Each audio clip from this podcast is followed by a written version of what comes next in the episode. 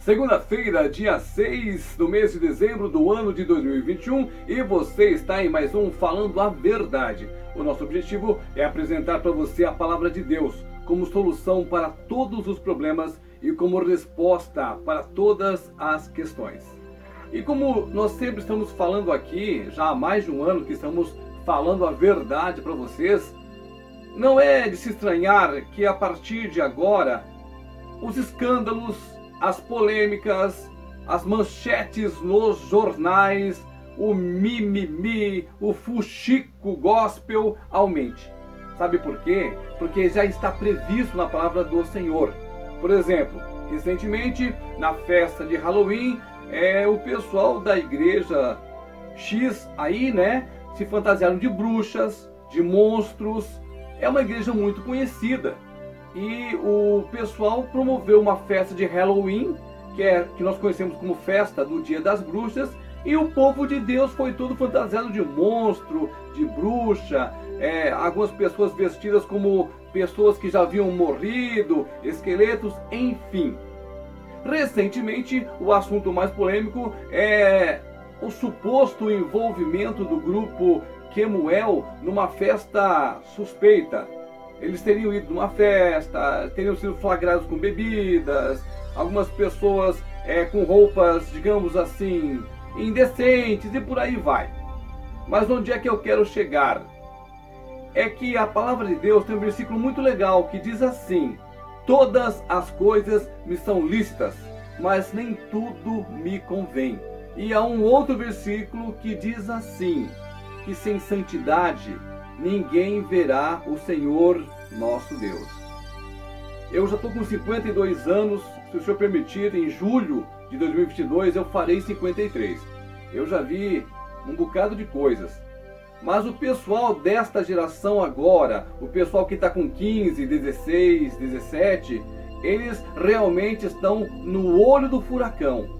Porque a sociedade, o mundo que nós conhecemos, ele está cada dia mais atraente, cada dia mais convidativo. E é um negócio de liberdade que na verdade não é liberdade, é libertinagem. Então, pode-se fazer tudo, pode-se aquele com aquele, aquela com aquela, pode-se fazer tudo que você pensar, porque nós temos um Deus bonzinho, um Deus camarada, um Deus que quer que nós sejamos felizes à nossa maneira. Mas na verdade não é Deus, é Satanás, porque ele é o pai da mentira. E é ele que coloca essas coisas na cabeça dos filhos. E por isso é muito importante que nós preguemos a verdade, falemos a verdade. Os pastores dos púlpitos devem pregar a santidade. Você não acha estranho? Eu acho estranho. Tipo assim, o povo prega Jesus, prega salvação. O povo prega que há um inferno. E aí vai fazer uma festa de Halloween, vai todo mundo de bruxa. Uai, que história é essa? Onde é que está a santidade aí? Ah, é porque é só festinha. Então por que não fizeram uma festinha? Em vez de fazer uma festinha de Halloween, fizeram uma festinha aos modos bíblicos. Fizessem um cenário lá, por exemplo, tá chegando o Natal, é Papai Noel daqui, Papai Noel dali, onde é que fica o nascimento de Cristo? São essas coisas que nós estamos tolerando, são essas coisas que nós estamos convivendo. De repente você está ali pregando para multidão de pessoas e no dia seguinte você é flagrado é, em adultério ou você é flagrado num bordel. Enfim, essas coisas estão acontecendo com frequência muito, muito, muito alta. Por quê? Porque falta temor ao Senhor. O Evangelho não é uma festinha gospel. O Evangelho não é uma carreira musical. O Evangelho não é o dinheiro que compra carros, motos e mansões. O Evangelho é o dinheiro no céu. É quando você prega a palavra e a pessoa aceita Jesus como Senhor e Salvador. Então você conseguiu um galardão lá no céu. E esse galardão, ele não pode ser corrompido, ele não acaba. É uma coisa que dura para todo sempre. Quanto que o dinheiro é hoje, por exemplo, de manhã eu vi uma notícia que o moço bateu o carro num poste. Veja bem, ele comprou, pagou o carro e de repente bateu o carro no poste, deu PT, ou seja, ele perdeu. Quando você faz as coisas para o reino de Deus, você nunca perde. Se você quer viver neste mundo e com as coisas deste mundo, você ficará neste mundo. É importante que você entenda que para se chegar diante do Rei dos Reis, para você receber o seu galardão, você tem que ter o quê? Você tem que ter frutificado. Porque a árvore que não produz frutos, ela será cortada e jogada no fogo. E a Bíblia é bem clara: santidade ao Senhor. Procura aí no seu dicionário o significado da palavra santidade. E eu vou mostrar agora para você aqui na Bíblia onde é que está o versículo que fala isso aqui que eu acabei de repetir para você. Sem santidade ninguém verá o Senhor. Hebreus, capítulo 12, versículo 14 diz assim: Segui a paz com todos e a santificação, sem a qual ninguém verá o Senhor. Vou ler mais uma vez. Segui a paz com todos e a santificação, sem a qual ninguém verá o Senhor. Essa mesma Bíblia que nos exorta a ter uma vida de santidade ao Senhor é a mesma Bíblia que diz assim: os escândalos virão, mas ai daquele que traz o escândalo. É muito importante você abrir a sua mente para Cristo você conhecer o Deus que realmente salva e descobrir o que é que Ele quer de você. Não é nada ligado a esse mundo, não é nada ligado às coisas que o seu dinheiro pode comprar, é ligado ao amor que você tem que ter por Deus e em seguida pelo seu irmão. Uma oração, ela vale muito.